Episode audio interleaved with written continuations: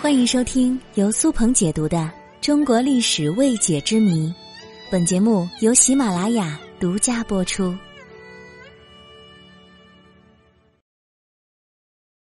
郑和为什么七下西洋呢？明朝最著名的，除了大名鼎鼎的乞丐皇帝朱元璋，与他同样出名的还有明朝的太监。在大家的印象里，明朝的太监大多是大奸大恶之人，他们残害忠良，鱼肉百姓。可是明朝还真有这么一个太监，名留青史，甚至上了教科书。他的名字叫郑和。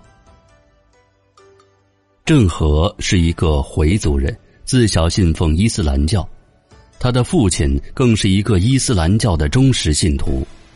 他的父亲和祖父的足迹甚至远至伊斯兰圣地，他们都见多识广，熟悉世界各国的发展情况。在家庭的影响之下，也让郑和从小就对外面的世界充满了向往，也埋下了少年远行梦想的种子。因此，郑和在取得了明成祖朱棣的信任和支持之后，开启了七下西洋的远行。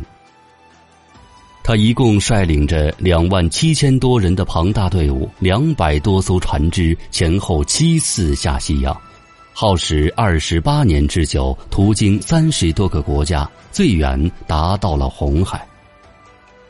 他们的船上载有着大量的金银珠宝和中国盛产的茶叶、瓷器等物品，而郑和这一次次庞大的航海行动，在一定时间内成为全世界的美谈佳话。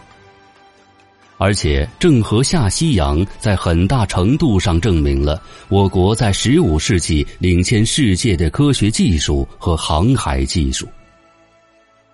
那究竟是为什么会让一国之君如此大张旗鼓、大费周章的派人下西洋呢？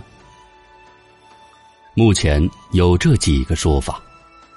第一，根据野史传闻，建文帝朱允文在削藩不成之后，被叔叔朱棣夺走了皇位，但是朱允文活不见人，死不见尸，这对于一向爱惜名声的朱棣来说。始终是一块放不下的心病。朱棣听闻民间传说，朱允文很有可能流亡海外，所以朱棣就派遣非常信任的郑和下西洋去寻找建文帝的踪迹。第二个说法是，明成祖后期想要扩大自己的政治影响。构建属于明朝的朝贡体系，让万国来朝，以彰显大明国威。这也可能是每一个有雄心壮志皇帝的共同愿望吧。但是此时海盗横行，明成祖朱棣就派郑和下西洋打击海盗，打开对外友好邦交的途径，以扩大我国的经济实力和政治影响。而第三种说法是最有意思的，被称为“麒麟朝贡”。据说，在永乐十二年，孟加拉国向明朝进贡了一只长颈鹿，当时被人们称之为“麒麟”，视之为吉祥之物。麒麟现世，代表着国家实力蒸蒸日上，这也就从侧面证明了朱棣是一位明君。而且他的皇位更加的名正言顺。